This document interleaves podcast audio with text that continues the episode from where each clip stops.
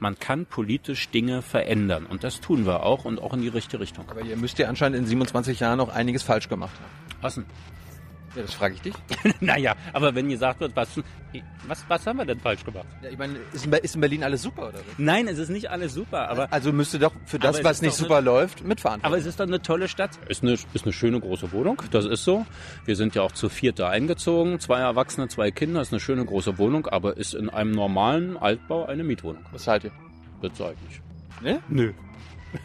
da geht doch keinem was an, was ich Miete bezahle. Ich kann schon umgehen mit Kritik, aber die Grenze ist da erreicht, wo es persönlich privat wird. Meine Familie, meine privaten Lebensumstände haben nichts mit meiner Politik zu tun. Meine Kinder, meine Frau können sich nicht wehren gegen Artikel, so wie ich es kann. Und wenn so ein Bereich berührt ist, dann ist da bei mir auch eine Grenze erreicht. Mit dem willst du jetzt nie wieder reden. Na, das ist ja, bin nicht Rumpelstilzchen. Ich fühle mich nicht wohl mit einer kompletten Freigabe von Drogen, auch von in Anführungsstrichen weicheren oder harmlosen Drogen. Aber wäre das ein Dealbreaker, wenn ihr, man, ihr werdet ja wahrscheinlich in eine Koalition gehen müssen. Und angenommen, ihr habt da einen Koalitionspartner, der sagt, lass uns das entkriminalisieren oder legalisieren, wäre das ein Dealbreaker, wo du sagst, nee.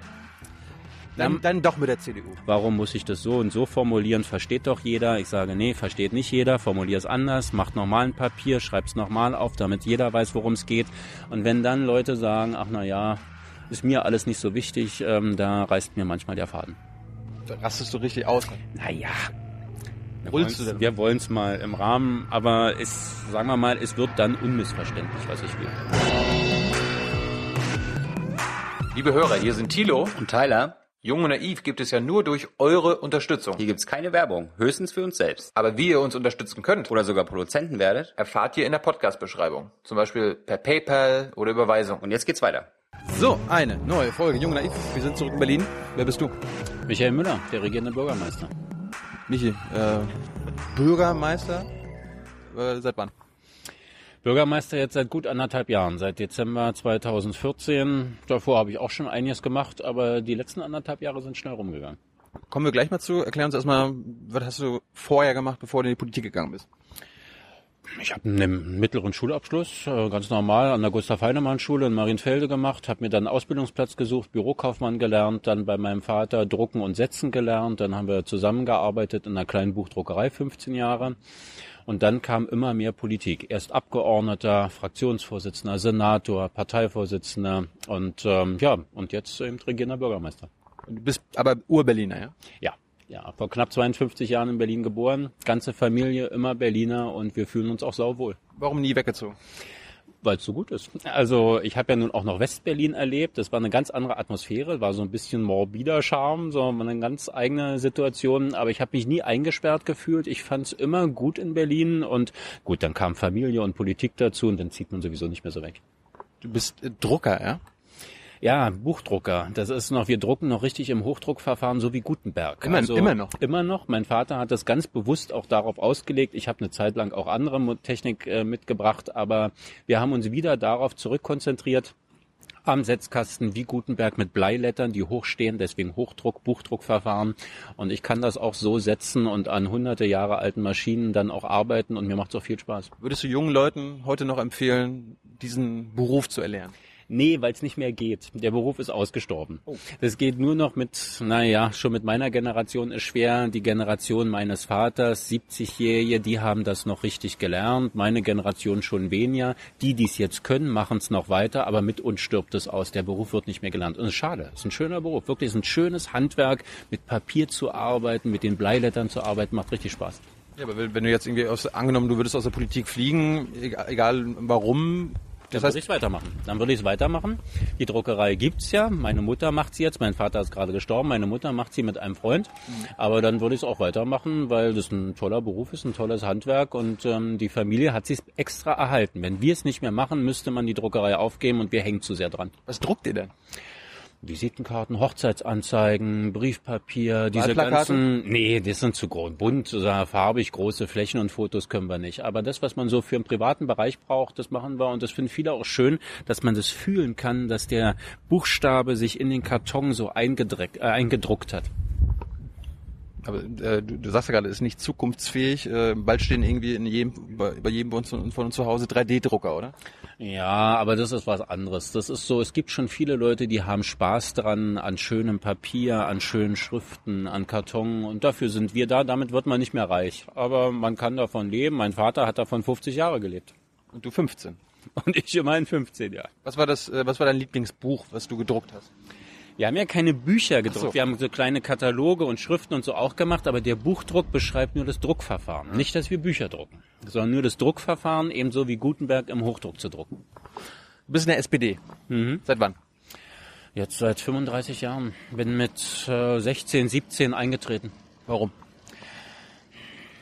Ganze Familie war und ist in der SPD. Das einzige schwarze Schaf ist meine Oma, die war in der CDU. Aber alle waren in Parteien und Politik hat immer eine Rolle gespielt. Egal, wo wir zusammengekommen sind, es wurde immer über Politik diskutiert. Also war für mich eher die Frage, trete ich überhaupt ein? Mache ich was?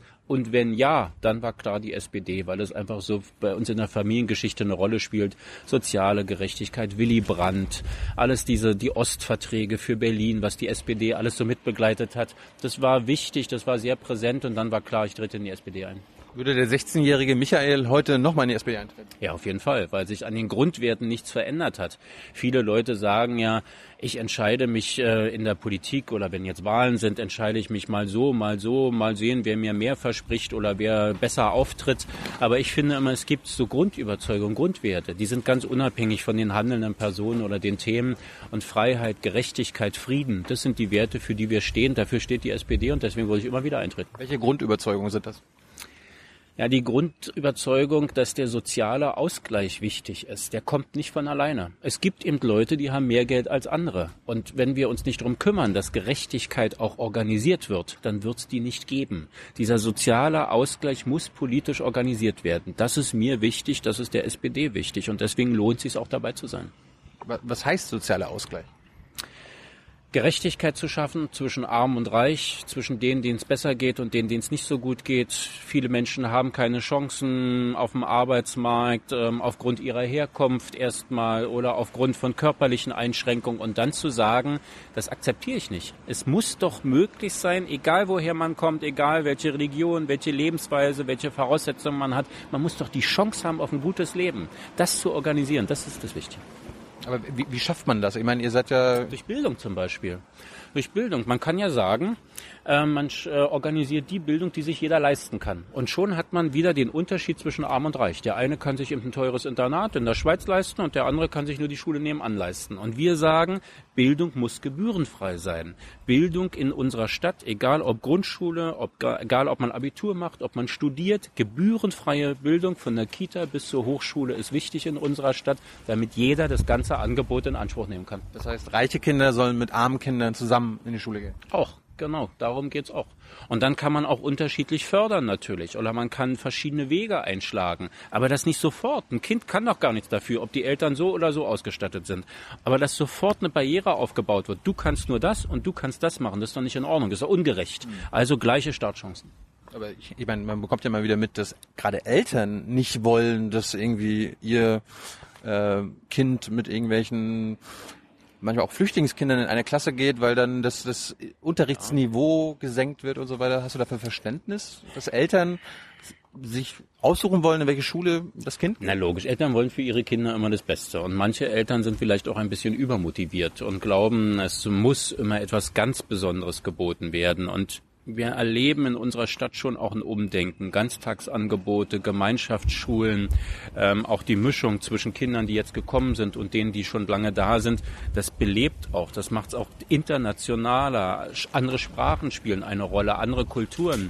Und jenseits der Zensuren und der Abschlüsse ist inzwischen auch wichtig die soziale Kompetenz. Auch wenn man später in den Beruf geht, mit wem kann ich gut zusammenarbeiten? Äh, Kann ich mit Leuten unterschiedlicher Religionen mich gut verständigen? Darauf kommt es inzwischen auch zunehmend an und das merken auch viele Eltern. Hast du Kinder? Ich habe zwei Kinder. Wo gehen die zur Schule? Die sind zur Schule gegangen. Die sind jetzt schon erwachsen, die sind 18 und 21, aber die sind ähm, erst in einer Kiez-Grundschule bei uns in Nach Nachbarschaft zur Schule gegangen und dann ähm, in Steglitz auf ein normales Gymnasium. Und jetzt studieren sie? Jetzt studieren sie, ja. Sie haben, also meine Tochter hat angefangen jetzt zu studieren, mein Sohn macht eine Ausbildung ähm, in einem in einem Institut. Wenn du nicht in, in die SPD gehen könntest, welche Partei würdest du dann gehen? Ich weiß ich nicht, ob ich dann in eine andere gehen würde. Ich glaube, ich würde mich politisch engagieren, aber vielleicht dann nicht in einer Partei, sondern man kann sich ja auch engagieren in Gewerkschaften zum Beispiel. Ich glaube eher sowas. Aber ist irgendeine andere Partei noch irgendwie sympathisch? Naja, das sind die Parteien eher links von der Mitte, die mir sympathischer sind. Also das Grüne sind und dann Linke. Grüne und Linke sind mir dann sympathischer. Aber ich glaube, wie gesagt, die SPD trifft schon ganz gut. Apropos SPD, ich habe jetzt äh, gelernt von den anderen Kandidaten, mit denen ich gesprochen habe, Berlin hat große, große Probleme. Und gleichzeitig habe ich gelernt, dass die SPD seit 27 Jahren in Berlin an der Macht ist. Liegt das vielleicht, bedingt das vielleicht einander? Ich kann ja zurückfragen, wären die Probleme vielleicht noch größer, wenn wir nicht regieren würden, weil wir schon einiges gut auf den Weg gebracht haben. Ich bin keiner von den Politikern, die immer sagen, wir können alles und wir wissen alles besser und alles läuft mit uns von heute auf morgen perfekt. Aber man muss Dinge anstoßen, man muss Dinge verändern. Und nochmal, alleine sowas wie mit der Bildung. Wir hätten doch sagen können, ist doch in Ordnung, wenn es unterschiedlich eben ist. Wir sagen, nein, gebührenfreie Bildung wird ausgebaut, wir nehmen keine Studiengebühren. Das ist etwas, was wir beschlossen haben. Wir können sagen, jeder soll sich die Wohnung leisten können, für die er eben das Geld hat. Wir sagen, nein, wir wollen mehr Mietwohnungen von städtischen Gesellschaften, weil sie bezahlbarer sind. Da ist nicht von heute auf morgen die, Kopf auf, äh, die Welt auf den Kopf gestellt. Aber man kann politisch Dinge verändern. Und das tun wir auch und auch in die richtige Richtung. Aber ihr müsst ja anscheinend in 27 Jahren noch einiges falsch gemacht haben. Was denn? Ja, das frage ich dich. naja, aber wenn gesagt wird, was, was, was haben wir denn falsch gemacht? Ja, ich meine, ist in, ist in Berlin alles super oder was? Nein, es ist nicht alles super, aber Also müsste doch für das, was nicht super eine- läuft, mitverantworten. Aber es ist doch eine tolle Stadt. Jedes Jahr kommen 40.000 Leute hierher. Die ziehen ja nicht weg jedes Jahr 40.000, sondern die kommen hierher, weil die Stadt so toll ist, weil die Universitäten hier sind, weil die Kultur hier ist, weil es eine grüne Stadt ist. Wir sind mitten in der Stadt und sitzen am Wasser. Wir haben 50.000 Arbeitsplätze im letzten Jahr dazu bekommen. Das muss man doch sehen, dass das doch eine tolle Entwicklung ist. Und jetzt sagen einige zu Recht, okay, wenn die Stadt so wächst, muss es aber auch mehr Personal in der Verwaltung geben. Sag ich, okay, deswegen stellen wir mehr ein. Wenn die Stadt so wächst, müssen mehr Wohnungen kommen. Sag ich, gut, bauen wir mehr Wohnungen über städtische Gesellschaften. Das eine schließt das andere nicht aus, dass man Dinge auch noch besser machen muss und die Stadt trotzdem toll ist. Wie, wie, aber wie kommt das? Wie, wie erklärst du dir das als SPDler, dass die SPD seit 27 Jahren an der Macht ist? Das ist ja fast schon so CSU. Äh, Naja, nun so ist es ja nun nicht. Und äh, wir sind ja auch so, dass wir drum kämpfen müssen. Das ist ja so. Es hat sich ja auch was verändert, deutschlandweit mit den Parteien. Aber ich glaube, dass wir eben wirklich auch in den früheren Amtszeiten, Klaus Wowereit zum Beispiel, der gesagt hat, es sind viele Arbeitsplätze in der Industrie weggebrochen. Wir setzen sehr auf Kultur, auf Tourismus, auf Medien und so, damit da Arbeitsplätze geschaffen werden. Das waren richtige Entscheidungen. Und nun merken wir, nun müssen wir vielleicht mehr machen im Wissenschaftsbereich. Aber jede Phase in der Stadt und in der Politik braucht da auch eigene Antworten. Zu sagen, vor 27 Jahren habt ihr das gesagt, heute stimmt das so nicht mehr, da war ein Fehler und ihr habt alles schlecht gemacht, das ist so einfach. was hast du früher gesagt, was du heute nicht mehr sagen würdest? Ich habe zum Beispiel mal einen Fehler gemacht bei Privatisierungsentscheidungen. Ich habe mich gewehrt gegen die Privatisierung der Wasserbetriebe, ein Berliner Unternehmen, für uns alle wichtig, die Wasserbetriebe, und habe da auch meine Position ähm, wirklich durchgezogen, habe gesagt, äh, da mache ich nicht mit. Ich habe bei anderen Dingen dann aber auch zugestimmt, zum Beispiel als die BEWAG privatisiert wurde, und da sage ich heute, das- BEWAG, BEWAG, BEWAG ist ein, ist ein Energiekonzern, also Stromversorgung läuft über die BEWAG. Und da würde ich heute sagen, das war ein Fehler. Das hätte warum, man so warum, nicht warum hast du dürfen. dazu gestimmt? Weil wir in einer katastrophalen finanziellen Situation waren. Wir, wir wussten nicht, wie wir die Löhne und Gehälter zahlen sollen im öffentlichen Dienst. Die Schulden sind explodiert nach der Wende in Berlin.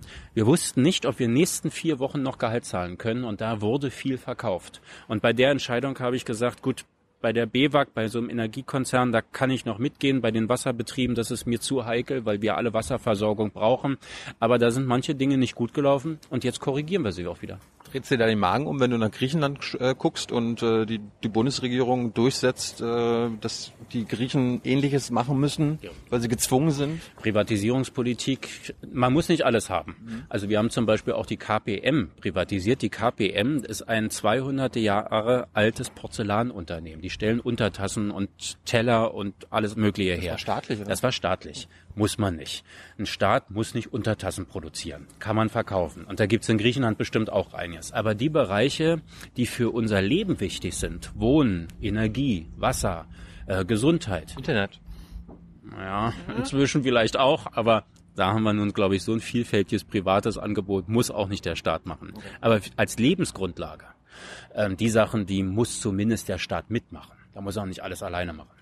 Gibt es irgendwas, was du jetzt in deiner nächsten Amtszeit, wenn du es wärst, privatisieren möchtest? Nee, Wirklich nichts. nix. Willst du irgendwas zurück, also verstaat, äh, zurückverstaatlichen? Das ist das genau hier bei den Energiebereichen. Da sind wir dabei, zurückzukaufen, die Netze, die Energienetze von Gas und Strom. Da verhandeln wir gerade drüber, dass wir das zurückkaufen können. So, der Vorgänger, hast du ja gerade schon gesagt, war Herr Wowereit. Genau. Was machst du jetzt anders als er? Wir haben einen ganz anderen Stil. Das ist so, ähm, Klaus Wowereit ist extrovertierter und öffentlich präsenter und so. Und wir haben einen ganz anderen Stil. Ich bin da ein bisschen zurückgenommener, genommener, ein bisschen ruhiger. Ähm, andere Themen auch. Mir ist Wirtschaft und Wissenschaft sehr wichtig. Äh, bei Klaus Wowereit war das eben auch wirklich eher dieser Kreativ-, Medien-, Kulturbereich und so. Ich mache das auch alles. Das muss man als regierender Bürgermeister, das ganze Spektrum, aber man kann Schwerpunkte setzen. Und besonders wichtig ist mir jetzt wirklich das ganze Wohnungs- und Mietenthema. Partys meidest du eher? Na, unterschätzt mich mal nicht. ich habe schon Spaß am Feiern. Ich habe Spaß am Feiern, aber man muss es auch alles schaffen und einordnen und das ist schon so ein Arbeitstag eines regierenden Bürgermeisters ist 14 Stunden und dann hält sich das mit Partys auch in Grenzen. Auf dem Weg hierher habe ich ein Plakat gesehen von der CDU, das heißt sicher feiern. Fühlst, fühlst du dich unsicher beim Feiern? Nee, überhaupt nicht. Nee, nee, nee, nee. Ich fühle mich richtig gut beim Feiern. Ich weiß nicht, was die CDU damit sagen will. Die sagen ja auch sicher wohnen und sicher lernen und so. Ich glaube, die spielen da im Moment mit dieser Angst vor Anschlägen und so und deswegen kommt überall dieser Sicherheitsaspekt, aber ich finde, das hat nicht viel miteinander zu tun. Ähm, Wäre es jetzt eigentlich so schlimm gewesen, wenn Wowereit jetzt die letzten zwei Jahre auch noch gemacht hätte? Nö, überhaupt nicht. Und Klaus Wowereit und ich, wir sind so lange befreundet, wir beide hätten damit am wenigsten Probleme gehabt. Aber er war 13 Jahre Regierender und das unterschätzen viele, was das auch körperlich für eine Belastung ist. Wirklich 13 Jahre lang diese Arbeitstage zu haben. Merkst du jetzt auch schon, ja? Naja, ich bin ja schon eine Weile dabei, aber natürlich merke ich das auch, dass einen das auch äh, fordert körperlich. Und ähm, dann kam eben auch noch dazu das ganze, weiß ich, viele Auseinandersetzungen, die er ja auch geführt hat und, und bestehen musste. Und irgendwann muss man dann auch einfach mal privat entscheiden, will man es noch oder nicht. So. Wie bist du es aber geworden? Also wurdest du von den Berlinern gewählt vor zwei Jahren? Nee, dadurch, dass es ja in der Mitte der Legislaturperiode war, in einer, also zwischen zwei Wahlen in dieser Legislaturperiode, ähm, hat die SPD erstmal nur parteiintern entschieden, wenn Wowereit es nicht mehr ist, wer soll es sein? Die SPD ist ja aus den letzten Wahlen führend hervorgegangen, konnte also die Position des regierenden Bürgermeisters besetzen.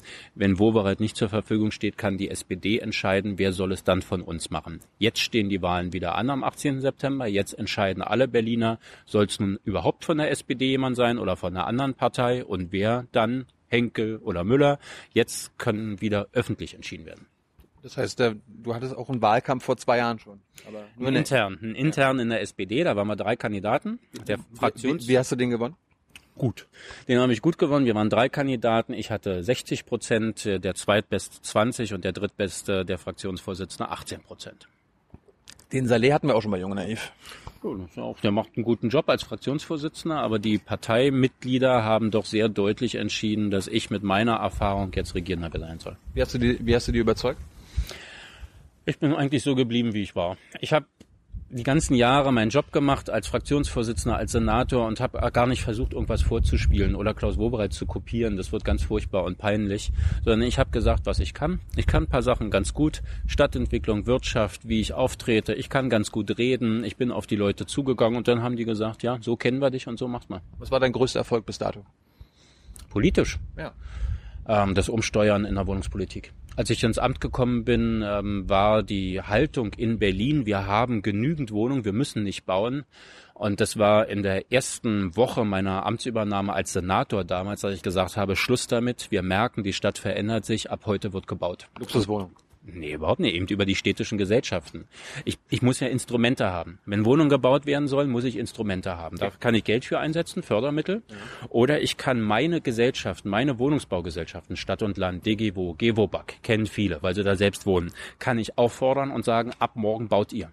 Und das habe ich gemacht und jetzt wird gebaut. Also du konntest als Senator den, den Degewo sagen, jetzt macht mal was. Genau, die kriegen Grundstücke. Ich hatte Grundstücke ja auch als als Bausenator, als Stadtentwicklungssenator, städtische Grundstücke. Habe gesagt, die sind frei zum Bauen, die stehen für euch zur Verfügung. Jetzt baut ihr und ihr baut dadurch, dass ihr die Grundstücke kostenlos bekommt, auch günstig. Eben nicht Luxus und Lofts und Eigentumswohnungen, wie viele Private das in Mitte machen, sondern ihr baut in Reinickendorf, in Treptow-Köpenick, in Tegel, in, in Tempelhof, baut ihr Mietwohnungen. Und zwar Mietwohnungen im Neubau für 6,50 zum Beispiel Miete. So, das waren die politischen Vorgaben. Und dass das so schnell losging, das würde ich als Erfolg sagen. Wohnst du zu Miete? Ja. Wo? Am Platz der Luftbrücke. Und wie? Also Loft oder so? Nee, ist eine, ist eine schöne große Wohnung. Das ist so. Wir sind ja auch zu vierter eingezogen. Zwei Erwachsene, zwei Kinder. Ist eine schöne große Wohnung, aber ist in einem normalen Altbau eine Mietwohnung. Was zahlt ihr? Das sage ich nicht. Ne? Nö. da geht doch keinem was an, was ich Miete bezahle. Ja, kann, ja- kann, kann ja die Berliner interessieren. Ja, aber trotzdem, es gibt ein paar Sachen, die bleiben privat. Äh, aber bist du denn auch schon Opfer von Mietpreiserhöhungen geworden? Na logisch, aber bei uns ist ganz normal, wird auch so wie in anderen Mietshäusern, wird bei uns auch erhöht. Es ist ein privater Vermieter, ist keine städtische Gesellschaft, der auch ganz normal im Rahmen normaler Jahresentwicklung dann auch sagt, es wird mal erhöht oder auch mal nicht oder die Betriebskosten steigen, ganz normal, wie bei allen. Was ist ein normaler Mietpreisanstieg für dich? Normaler, das, naja, es schwankt ja. Also es ist gesetzlich erlaubt, es alle drei Jahre 15 Prozent äh, zu erhöhen. Das ist schon eine ganze Menge und manchmal wird's ausgeschöpft, manchmal nicht. Kommt auch auf die Wohnlage drauf an. Also es ist unterschiedlich. Also ab wann würdest du dich aufregen? Also wenn der Vermieter dir was schreibt und sagt dir, Ich ärgere mich jedes Mal, so wie alle anderen. Ich bin doch auch, ich verdiene mein Geld und muss Miete bezahlen und ärgere mich auch, wenn es teurer wird. Aber ich muss ja auch zugeben, manchmal wird ja auch was gemacht in den Wohnungen, dann wird investiert, die Fassade wird gemacht, das Treppenhaus wird gemalert, kostet Geld und das wird natürlich auf die Miete auch umgelegt. aber du kannst sagen, was du als Bürgermeister verdienst. Als Bürgermeister, das ist bekannt. Als Bürgermeister, also die Senatoren, kann man sagen, alle, die verdienen so um die 10.000 Euro, verdienen die Senatsmitglieder. Da gibt's Du noch mal, mehr. Da gibt's noch mal kleine Unterschiede. Die Bürgermeister, die stellvertretenden regierenden Bürgermeister und der regierende Bürgermeister bekommen noch etwas mehr. Kriegst du auch noch Gehalt als Abgeordneter? Ja, das wird aber teilweise verrechnet. Äh, Es gibt, wir sind ja in Berlin ein Halbtagsparlament. Das heißt, so ist in den Stadtstaaten ist das so, in Hamburg und in Bremen. Man sagt, weil eben die Abgeordneten hier nicht diese langen Fahrzeiten haben, nicht ein riesiges Land wie Nordrhein-Westfalen bearbeiten müssen, ähm, dürfen die nebenbei auch noch arbeiten, kriegen aber dafür weniger Diäten. Das ist das Gehalt der Abgeordneten, die Diäten. Und wenn man dann noch andere Jobs hat, werden die Diäten auch gekürzt. Dann kriegt man eben nicht so viel. Und so ist es auch bei den Senatoren oder beim regierenden Bürgermeister. Ich bin noch Abgeordneter, krieg dafür Geld, aber eben gekürzt. Bist du auch halbtags Bürgermeister? Nee, Volltagsbürgermeister. Das ist so. Aber das Abgeordnetenmandat, das spielt tatsächlich auch eine Rolle. Man hat einen Wahlkreis, man hat eine Anbindung an den Ort, wo man lebt und arbeitet, wo man die Familie hat. Man kümmert sich besonders um ein Quartier, um einen Kiez. Und das ist bei mir im Tempelhof. Da bin ich geboren, da lebe ich bis heute, die ganze Familie. Da ist die Druckerei, über die wir gesprochen haben. Und deswegen bin ich da auch gerne Abgeordneter.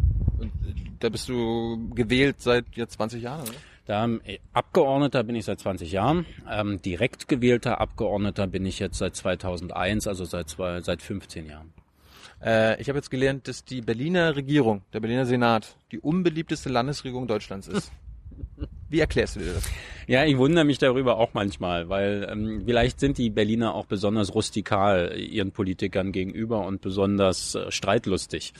Aber ähm, es liegt bestimmt auch an besonderen Berliner Themen. Ähm, Wir haben hier wirklich riesige Veränderungsprozesse, wo die Leute auch erstmal natürlich sagen, die Politik ist schuld.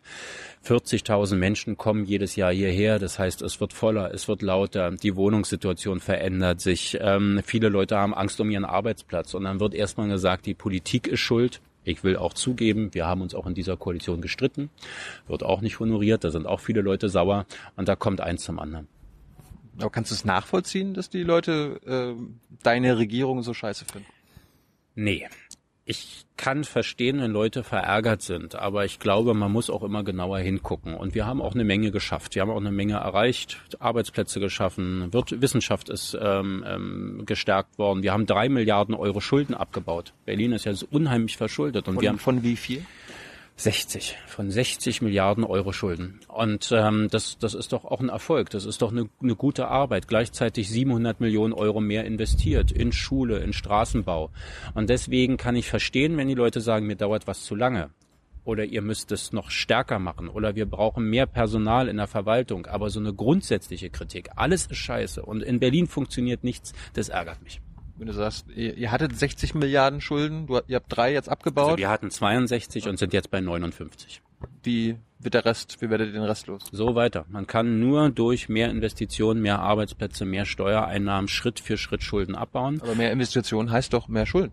Nee, wir haben jetzt glücklicherweise nach langen Jahren des Sparens die Situation, dass wir mehr erwirtschaften und von diesem mehr erwirtschafteten, als wir eigentlich brauchen, um alles bezahlen zu können, nehmen wir 50 Prozent für die Schuldentilgung und die anderen 50 Prozent für zusätzliche Investitionen. Also wenn wir sagen, für ein, wir haben äh, 300 Millionen mehr als eigentlich geplant, 150 Millionen werden Schulden abgebaut, 150 Millionen zum Beispiel für noch mehr Straßensanierung. Da gibt es schon Millionen und wir machen noch mehr Straßensanierung.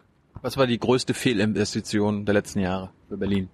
Boah, die größte Fehlinvestition. Ich meine, Investition ist immer ein Risiko. Das heißt, manchmal macht man noch was falsch. Ja, na, dann, manchmal macht man was falsch. Was falsch gelaufen ist, ist der BER. Ah. da müssen wir nicht drum rumreden. Aber deswegen ist es nicht unbedingt eine Fehlinvestition, weil wir den Flughafen ja brauchen. Aber es hat zu lange gedauert und ist zu teuer geworden. So, die Investition ist schon richtig, nur die Baumaßnahme war natürlich furchtbar. Ist als, wärst du damals Bürgermeister gewesen, hättest du den BER auch bauen ja, lassen. Natürlich, das müssen wir. Wenn wir in Tegel fliegen, alle lieben zwar Tegel, weil es die kurzen Wege sind, aber wir sehen ja, dass der an seine Grenzen kommt. Die Stadt wächst, sie wird internationaler. Wir brauchen Direktflugverbindungen nach Asien, nach Amerika. Das geht alles gar nicht über Tegel. Wir haben den A380 inzwischen Riesenflugzeug. Die nächsten sind noch größer. Die nächsten Flugzeuge, die dürfen in Tegel nicht starten und landen, weil die Start- und Landebahn nicht reicht. Alles, das geht nicht mehr. Deswegen brauchen wir einen großen neuen Flughafen. Was hat uns denn jetzt der bisherige, der jetzt neu, also nee, denn der neue, die Baustelle bisher gekostet? Bisher, also sie wird kosten, wenn sie fertig ist, 5,5 Milliarden. Das ist schon okay. Das ist eine ordentliche Summe, aber es ist okay für das, was er dann ja auch leistet. Und es gibt ein paar Sachen, die haben viele Leute nicht drauf, die sagen, na ja, da habt ihr das Geld verpulvert und alles wird teurer. Nur mal eine Sache drumrum. Das, der Lärmschutz spielt ja eine große Rolle. Die Leute sind genervt von Fluglärm. Ja. Als die Planung losging von Klaus Wowereit, wir bauen einen neuen Flughafen, was kostet was, haben wir gesagt, na, der Lärmschutz wird vielleicht so ungefähr 100 Millionen kosten. Und jetzt geben wir aus 700 Millionen für den Lärmschutz, weil die Anwohner gesagt haben, wir wollen noch besseren Lärmschutz und haben sich das eingeklagt. Okay. Also wenn man immer hört, der Flughafen wird teurer, nicht weil die Politik zu allem zu blöd ist, sondern auch, weil sich Rechtsprechung verändert hatte. Aber du, du, du hast jetzt auch als Bürgermeister was mit dem Flughafen zu tun, oder? Ja. Ich habe nun glücklicherweise in Anführungsstrichen das Ding auch geerbt und äh, bin nun auch im Aufsichtsrat seit anderthalb Jahren, seitdem ich regierender Bürgermeister bin. Das ist der Chef da, ne?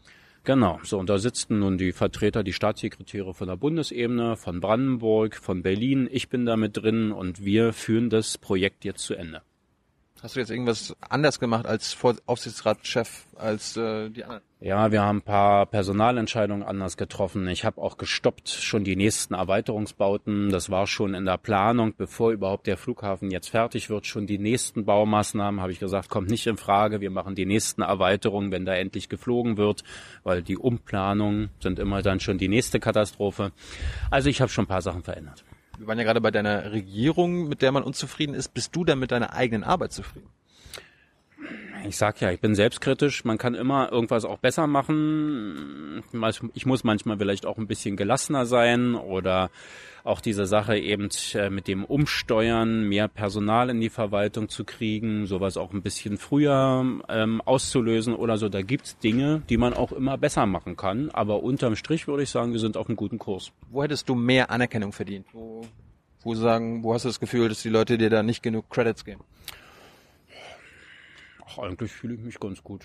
Angenommen. Ja? Ja, naja, ich irgendwie, ich nicht kritisiert? oder? Doch, na, ganz schön so. Aber wenn ich so durch die Stadt gehe, da sagen die Leute eben, die bleiben bei den Punkten und sagen so, das hätte da früher machen müssen oder stellt mehr Leute ein oder so. Ähm, okay, aber eigentlich sagen sehr viele so als Bürgermeister, du machst das schon ganz gut und mach mal ruhig weiter. Und das ist ja noch eine kurze Amtszeit, anderthalb Jahre. Und da sagen viele noch mal sehen, was du noch so die nächsten Jahre drauf hast. Diese Zeit ist noch zu kurz, um das zu bewerten. Welche Projekte hätte es ohne dich in Berlin nicht gegeben? Projekte ohne mich. Ich glaube, der Rückkauf der Wasserbetriebe ist so ein Projekt, dass wir das zurückgekauft haben. Das Umsteuern in der Mietenpolitik, da sind ein paar Sachen direkt mit mir verbunden. Jetzt, als ich ins Amt gekommen bin, als regierender Bürgermeister, diese, diese Ab Verabredung, 50 Prozent Schuldentilgung, 50 Prozent in Investitionen, das war etwas, was ich dem Senat vorgeschlagen habe. Da sind Dinge, die ich jetzt tatsächlich anders mache als Klaus Wowereth. Ist die Bekämpfung der Jugendarbeitslosigkeit in Berlin eines deiner Projekte? der Arbeitslosigkeit generell. Wir haben da viel erreicht, aber wir haben immer noch 180.000 Arbeitslose, Jugendarbeitslosigkeit immer noch um die 10 Prozent. Das ist zu viel. Ich sage deswegen gebührenfreie Bildung, darüber haben wir gesprochen. Gutes Bildungsangebot schafft auch Arbeitsplatzchancen. Aber ich sage noch etwas Zweites. Man kann auch ein gutes Leben führen ohne Abitur und Studium. Ich bin dafür ein Beispiel. Ich habe kein Abitur, ich habe nicht studiert. Ich war glücklich in der Druckerei, auch mit einer handwerklichen Arbeit. Und ich glaube, wir müssen das wieder deutlicher machen, dass man auch über eine betriebliche Ausbildung, über eine duale Ausbildung, über Handel, ähm, Dienstleistung, Handwerk auch ein gutes Leben führen kann. Und viele Kinder haben das leider auch von zu Hause nicht mehr mitbekommen. Da wird immer gesagt, entweder du schaffst das Abitur oder du hast gar nicht geschafft. Und das ist großer Quatsch. Man kann auch in einem Unternehmen guten Weg gehen. Brauchen wir dafür nicht mehr Unternehmen? Die Unternehmen sind da, die müssen wir teilweise mehr ausbilden. Ich war heute gerade bei einem Unternehmen, die haben 500 Mitarbeiter und zwei Auszubildende. Ähm, das ist furchtbar. Und da gibt's dann auch Ansagen, da gibt's klare Ansagen und ähm, es passiert auch mehr, aber die Unternehmen könnten auch noch mehr machen. Was für klare Ansagen? Naja, dass wir auch was erwarten. Die meisten Unternehmen wollen ja irgendwann auch mal was von der Politik. Die wollen eine Förderung oder sie wollen ein Grundstück oder sie wollen, ähm, dass wir sie begleiten auf einem Messerauftritt oder irgendwas, wo sie ja dann von profitieren. Und sage ich immer gerne, ich finde es toll, wenn die Unternehmen da sind, aber wenn ihr was wollt, will ich auch was.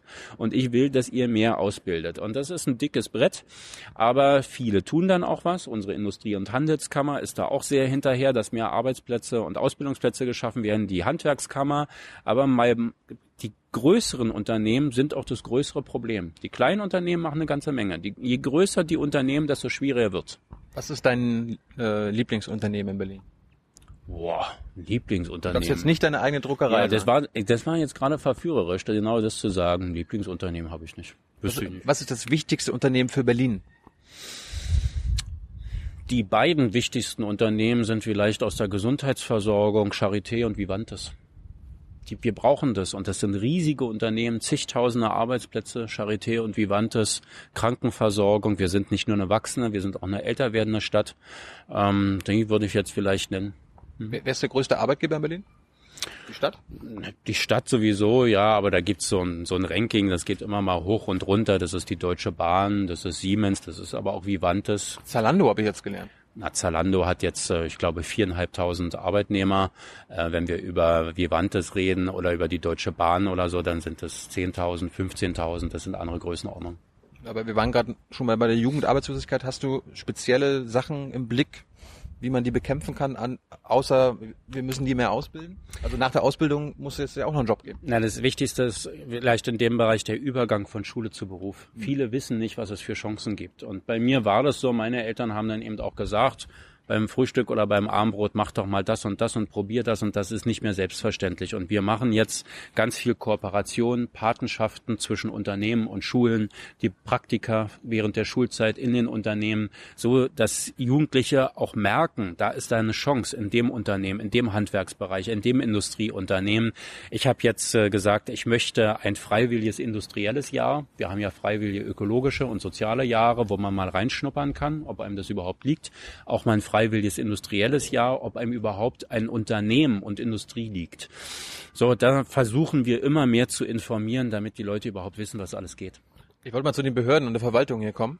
Wenn du als Privatmann einen neuen Pass brauchst, dann gehst du wahrscheinlich zum Bürgeramt.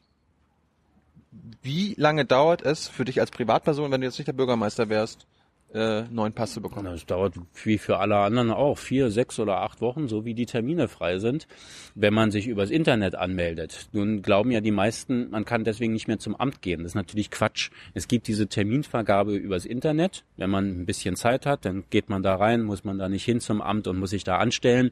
Aber man kann ja unabhängig von der Terminvergabe mal hingehen. Da sind immer Mitarbeiter, die auch in dem Moment Sachbearbeiten und, und äh, Probleme lösen und Anträge aufnehmen und so. Also deswegen mal hingehen, dann geht's auch schneller. Wenn, wenn ich da ab und zu bin und äh, dann sehe ich, es sind aber viel zu viele Bürger da und viel zu wenige Angestellte. Genau, wir brauchen mehr, mehr brauchen mehr Mitarbeiter. Mehr Ja, einfach mehr. Bürgerämter oder so. Naja, mehr Bürgerämter, dann muss man das ja wieder ausstatten, man braucht die Gebäude oder so, das haben wir alles. Aber wir müssen in den Rathäusern, in den Bürgerämtern mehr Mitarbeiter haben. Ja, ich habe ja gesagt, wir haben so viel gespart, wir mussten auch sparen. Wir haben 100.000 Mitarbeiter abgebaut im öffentlichen Dienst. 100.000. Nach der Wende hatten wir Ost und West. Zwei komplette Städte sind zusammengekommen zu einer. Wir hatten zwei Verwaltungen. 200.000 Mitarbeiter, obwohl wir nur 100.000 gebraucht haben. Deswegen haben wir viel gespart. Viele Leute konnten nicht weiter beschäftigt werden. Dann kam irgendwann die Phase, wo die Stadt wieder gewachsen ist. Wir brauchten wieder mehr Mitarbeiter. Und jetzt bilden wir wieder mehr aus, stellen mehr ein, aber von heute auf morgen sind die Leute auch nicht da. Warum holt ihr die Alten nicht zurück? Na, das ist nun inzwischen 20 Jahre her, da sind nun die meisten auch in Pension. Das ist nun vorbei. Ja? Ja. Aber wenn du sagst, es dauert jetzt ein paar Wochen, bis du deinen Pass bekommst, dauert das zu lange. Ja, wir müssen da besser und schneller werden, deswegen stellen wir mehr ein, aber Warum, warum, da, warum dauert das so? aber ich habe ja, ich könnte jetzt ein Geheimnis verraten. Oh. Ja, am 24. Dezember ist Weihnachten. Und das ist das gleiche wie im Juli und August in Ferien. Man kann im März auch mal gucken, wie lange der Pass noch läuft. Und man muss da nicht im Juli rauf gucken. Und dann hat man den Vorlauf und kann über zwei oder drei Monate ganz normal über Internet einen Pass an, beantragen und alles ist wunderbar. Ich staune ja immer über Leute, die völlig überrascht sind, dass sie morgen Urlaub fahren wollen und merken, sie brauchen noch einen Pass. Wo warst du zuletzt im Urlaub?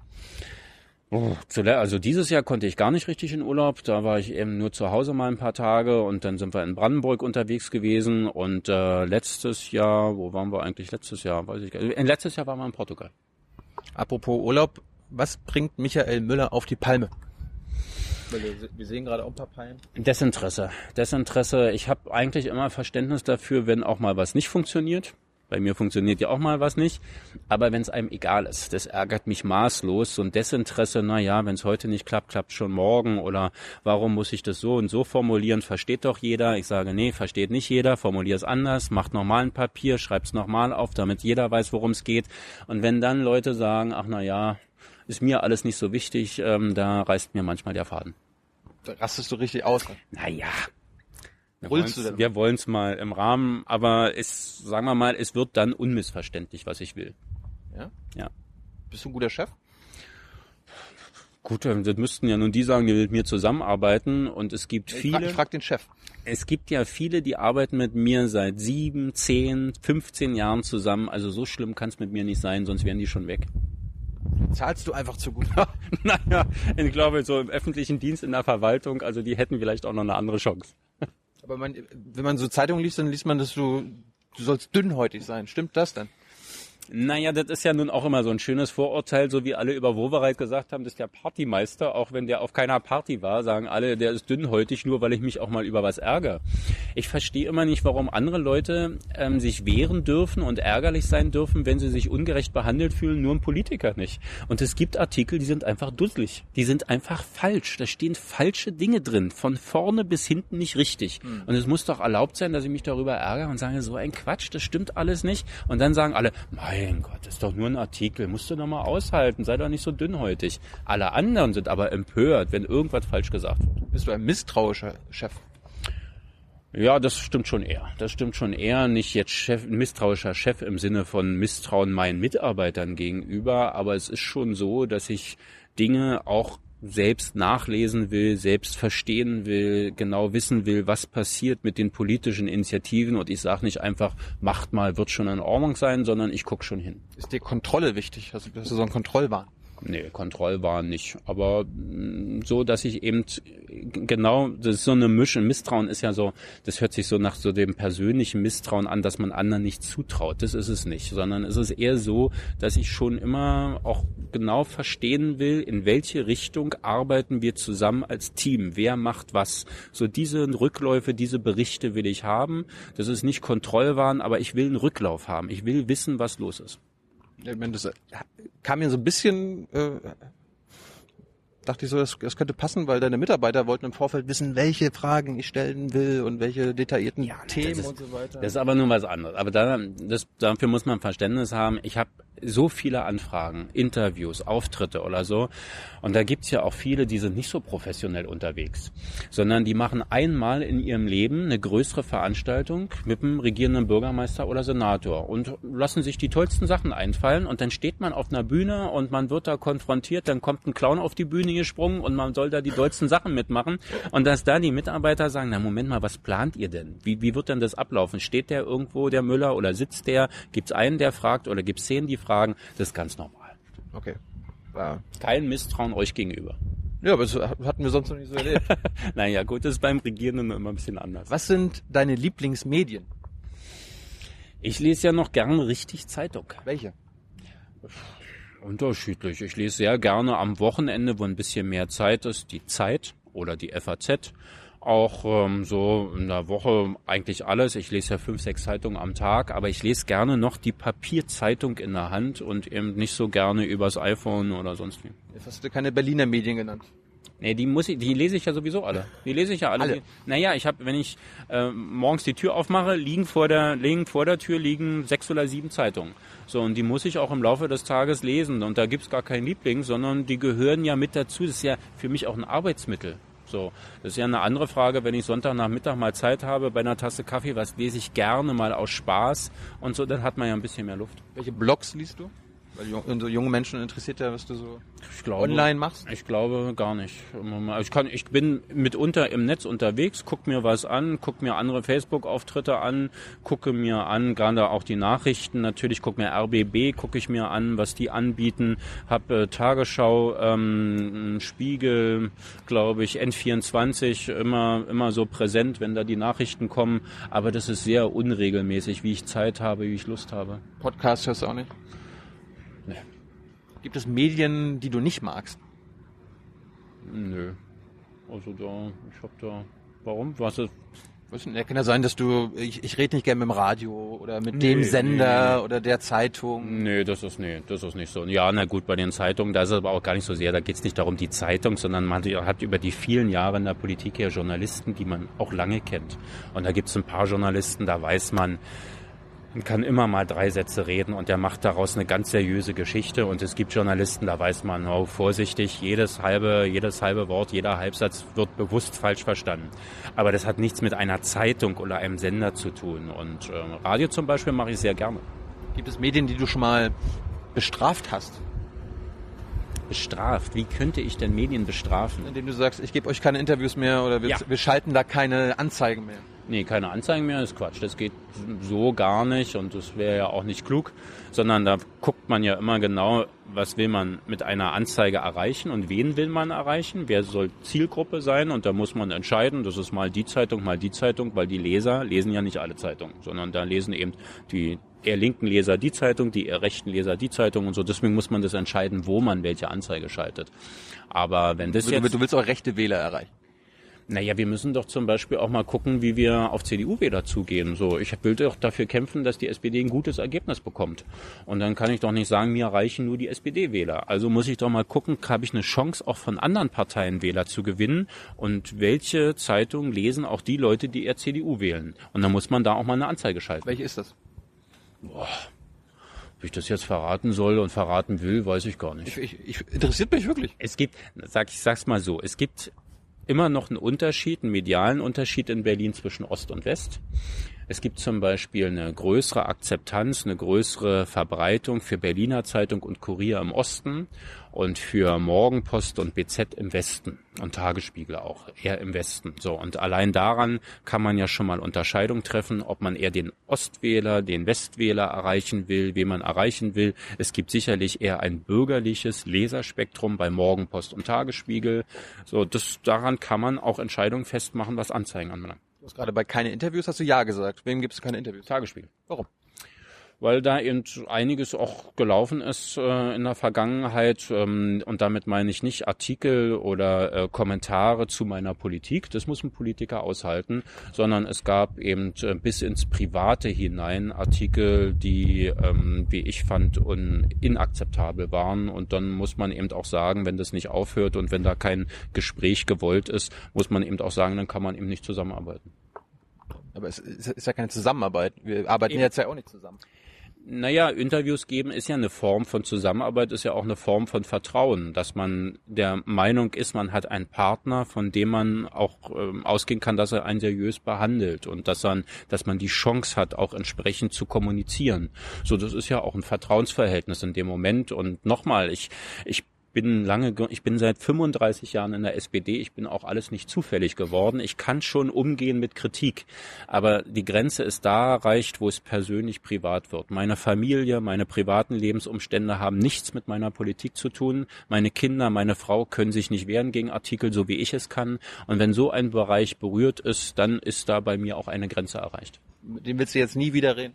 Na, das ist ja, ich wenn nicht Rumpelstilzchen. Aber ähm, es, es, es hat ja keinen Sinn, wenn man Gespräche sucht und man merkt, dass man kommt nicht zusammen, dann muss man es auch irgendwann akzeptieren. Ich habe jetzt auch nicht den Eindruck, dass der Tagesspiegel verzweifelt ist. Aber kann ja sein, dass es nur so ein Wahlding ist, dass, er, dass, du nach der Wahl dann wieder ganz normal mit allen. Na, gucken wir doch mal. Ja? Gucken wir mal. Können Sie sich Hoffnung machen vielleicht. äh, ich wollte mal zu ein paar Themen Arbeit, Arbeit und Soziales kommen. Äh, ich habe jetzt gelernt von euch, dass die, der Zustand der Berliner Schulen nicht der beste ist.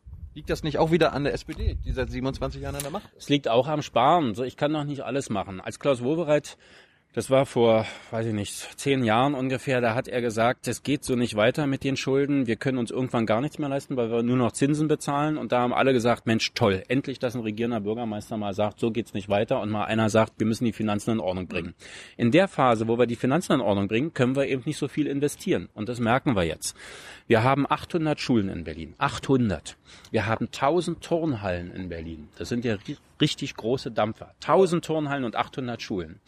Wir haben ein Schul- und Sportstättensanierungsprogramm gemacht und haben in den letzten Jahren zwei, 300 Schulen saniert.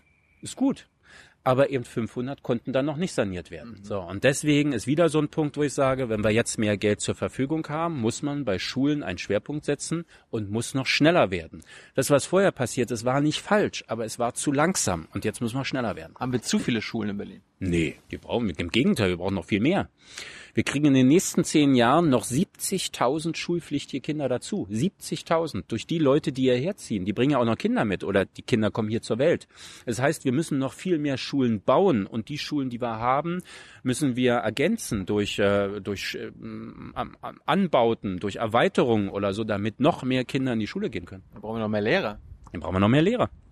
Wenn, wenn Lehrer in Berlin verbeamtet? Nee.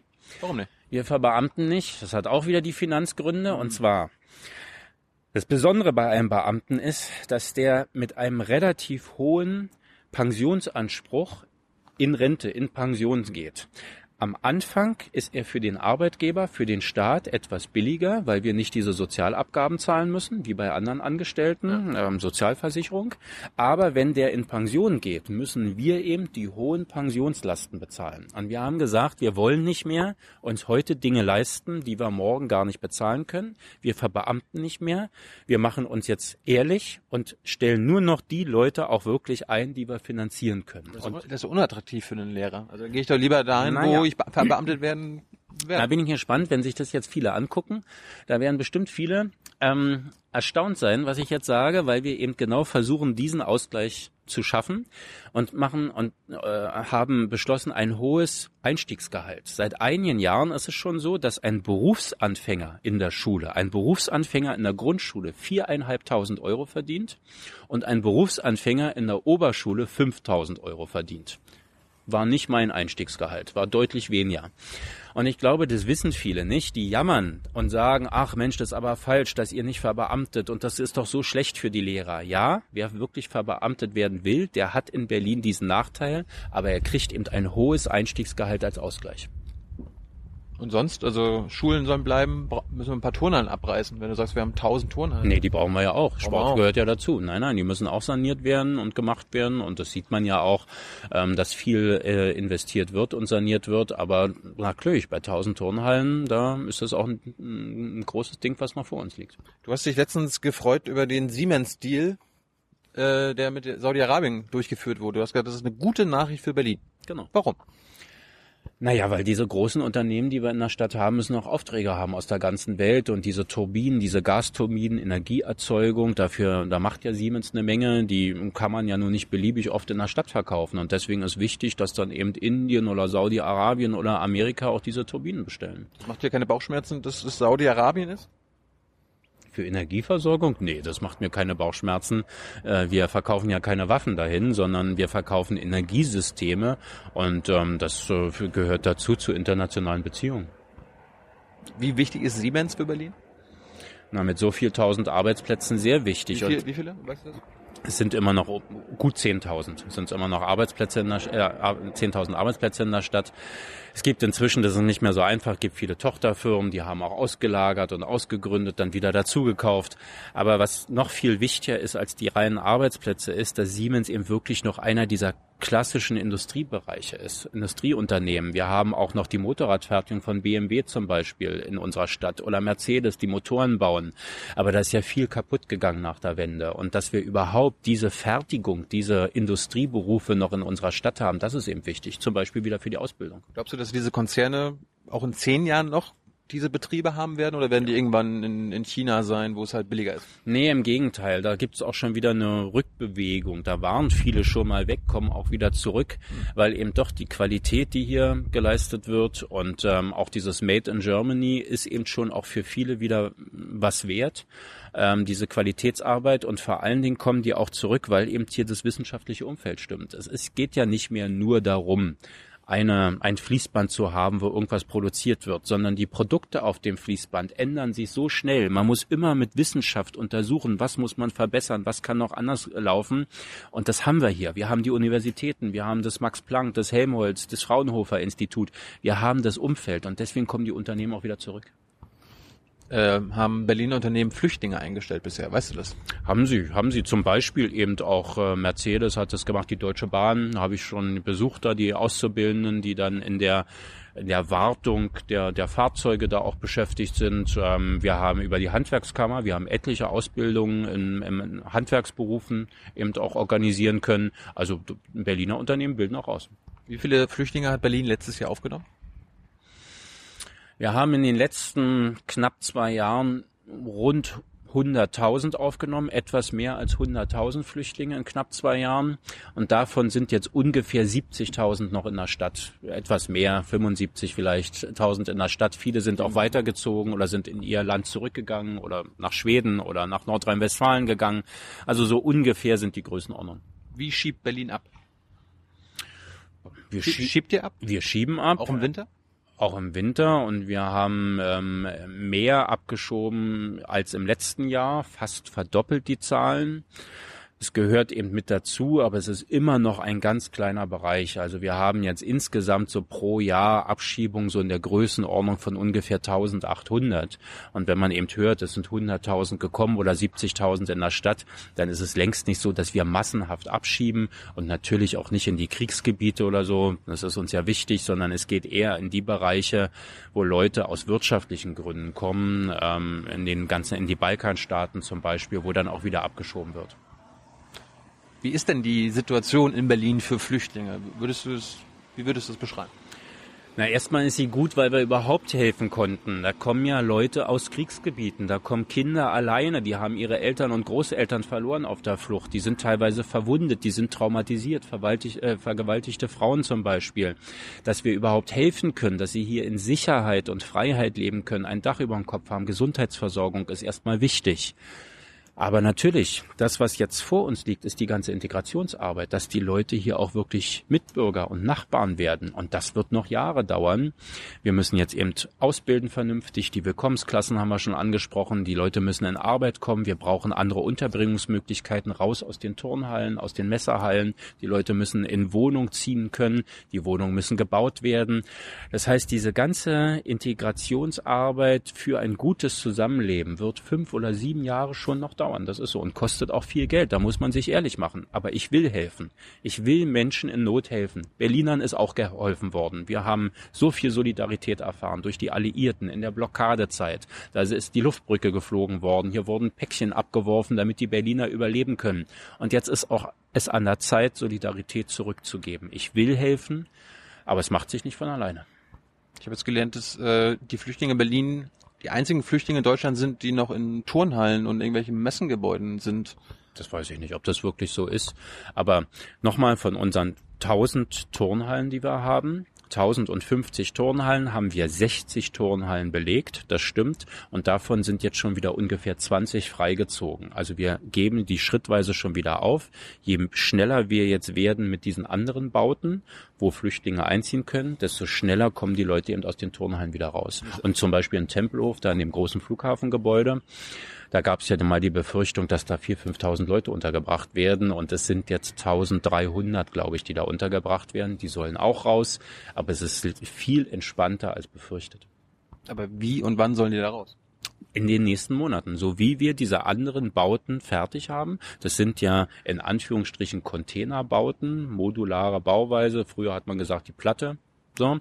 sind vorgefertigte Bauten und diese Module werden jetzt an vielen Stellen in der Stadt aufgestellt und dort sind praktisch kleine Wohneinheiten, kleine Apartments drin und so wie die fertig sind, können sofort Flüchtlinge da einziehen und die Großeinrichtungen werden aufgegeben. Hast du dich letztes Jahr oder seitdem, seitdem die Flüchtlingssituation da ist, äh, persönlich engagiert?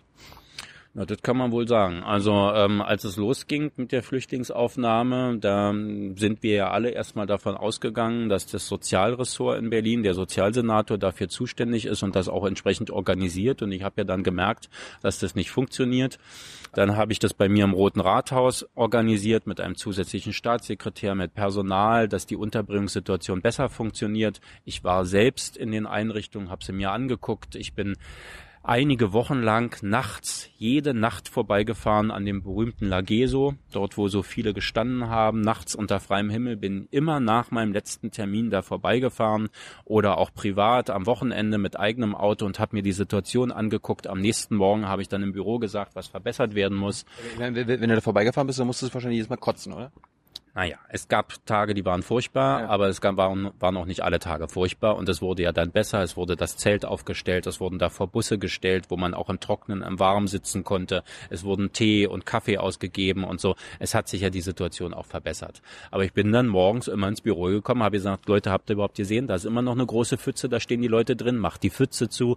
Also ich habe mich schon auch persönlich engagiert. Aber es war schon ein gewisses Armutszeugnis für Berlin, dass teilweise, teilweise so eine furchtbare Situation vom Lageso herrschte.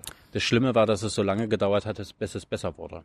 Wenn innerhalb von acht Wochen Tausende kommen, kann man sich darauf nicht vorbereiten. Und es gab schlimme Situationen auch in anderen Städten, in, in München, wo dann Bierzelte über die Leute gestellt wurde, weil sie auf der Straße lagen. In Bremen hat es eine Zeltstadt gegeben im Winter, wo die Leute im Zelt waren. Das hat bei uns alles nicht gegeben. Die waren immer in festen Unterbringungen. Das Schlimme am Lageso war, dass es über Wochen diese Situation gab.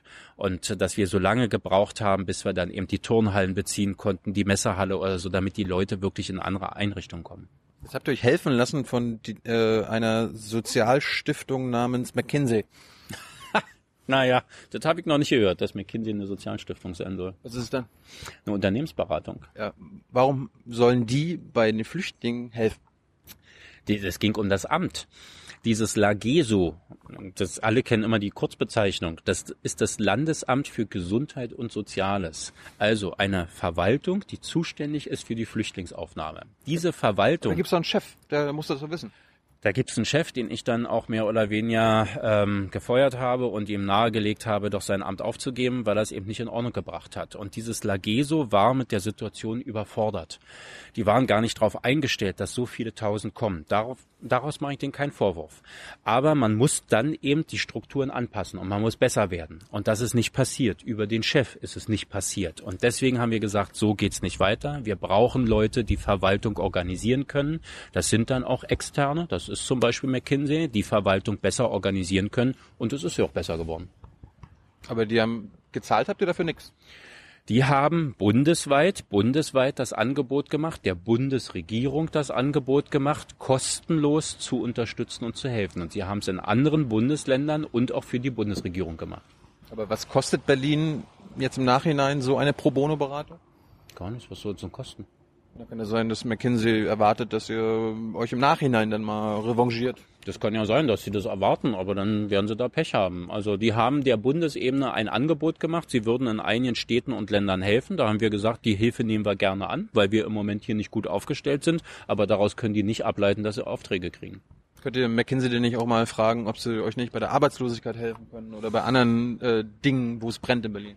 Das, es geht immer dann, mit solchen Unternehmen zusammenzuarbeiten, wenn es um Verwaltungsstrukturen geht. Was kann man verändern und verbessern? Was kann man zum Beispiel in der Wirtschaftspolitik an Fördermöglichkeiten so organisieren, dass mehr Unternehmen mehr Arbeitsplätze schaffen? Dann können die mir helfen.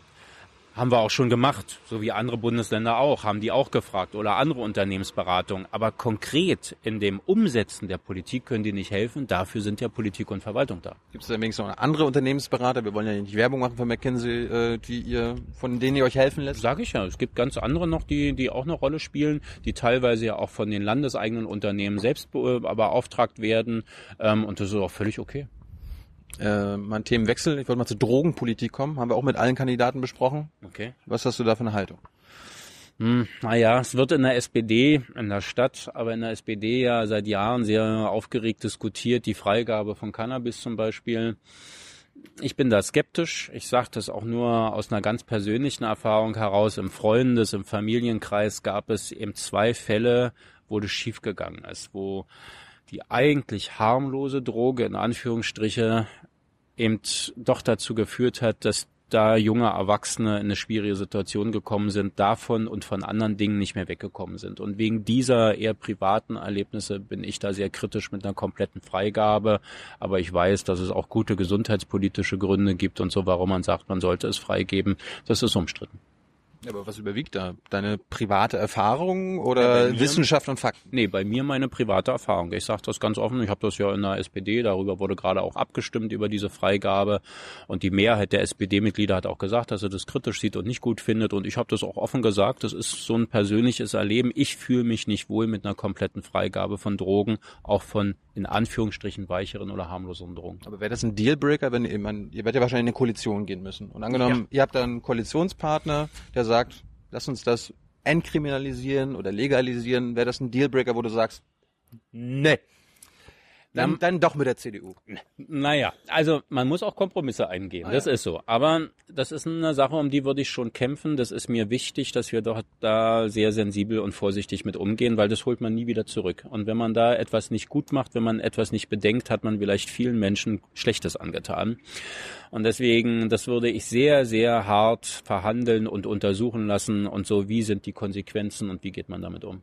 Ich meine, du weißt ja, gerade junge Menschen, die jetzt zugucken, sind ja besonders dafür, das zu legal, also zumindest ein Cannabis zu legalisieren. Ja, also aber also, das hört sich so ein bisschen so an, als ob dann denken die Leute jetzt, ah, dann will ich wahrscheinlich doch eher grün oder links und nicht ja, den Michi. Das wäre schade, wenn sie es nur daran festmachen, aber das müsste ich akzeptieren. Ich glaube, das Schlimmste wäre ein Politiker, der vor einer Wahl einfach sagt, was wollt ihr denn hören und das erzähle ich euch jetzt. Und das mache ich nicht.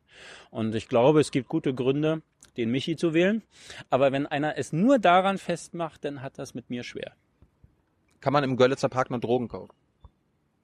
Boah, weiß ich nicht genau. Ich befürchte ja. Ist das gut? Nee, ist nicht gut. Sage ich ja gerade, dass ich nicht gut finde.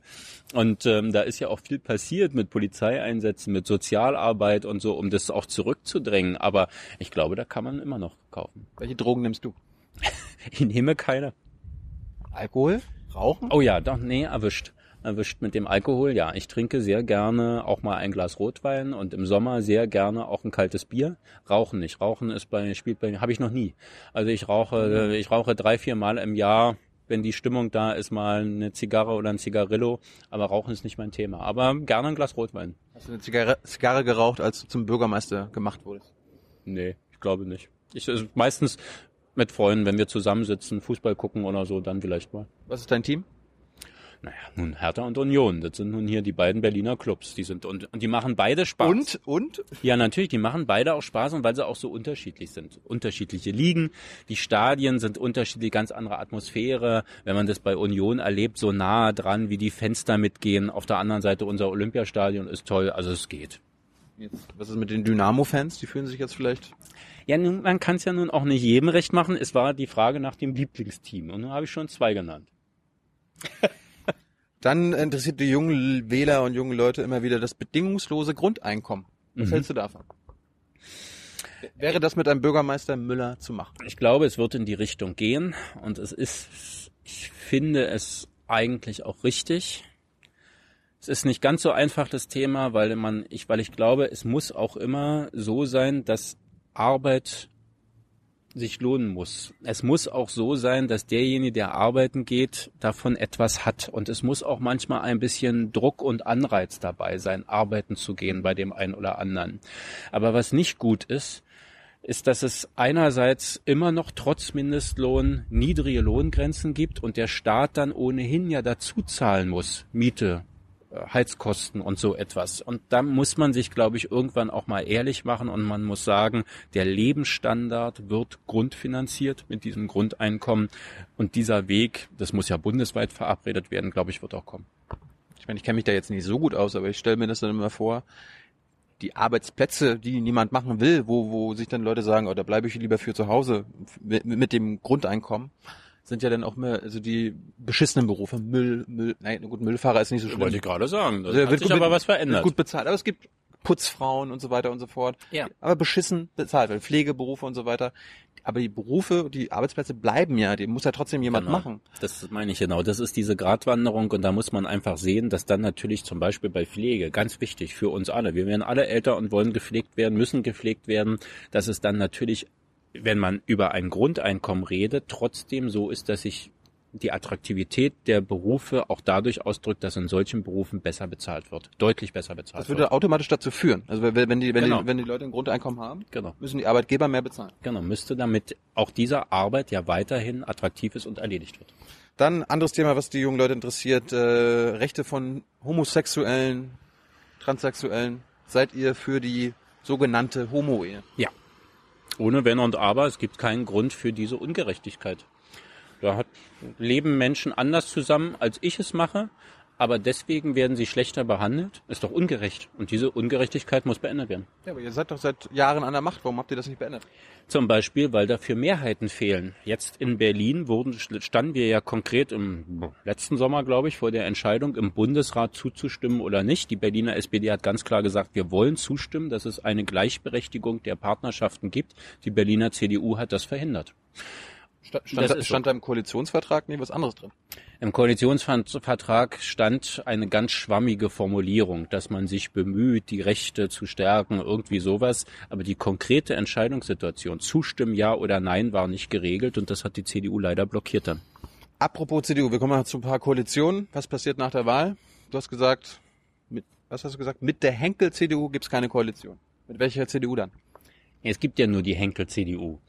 Ähm, Herr Henkel ist der Parteivorsitzende, der war Fraktionsvorsitzender, der ist zweimal Spitzenkandidat, der prägt ja auch seine Partei so. Und das wollte ich damit ausdrücken. Das war gar kein Entweder-Oder, sondern Herr Henkel steht für die CDU und die CDU. Wir haben ja gerade ein schönes Thema gehabt, gleichgeschlechtliche Partnerschaften, Integrationsarbeit und diese CDU hat große Probleme mit Themen, die für die Zukunft der Stadt und auch für die Zukunft des Landes wichtig sind. Und deswegen glaube ich, ist die Zusammenarbeit nicht mehr so gut.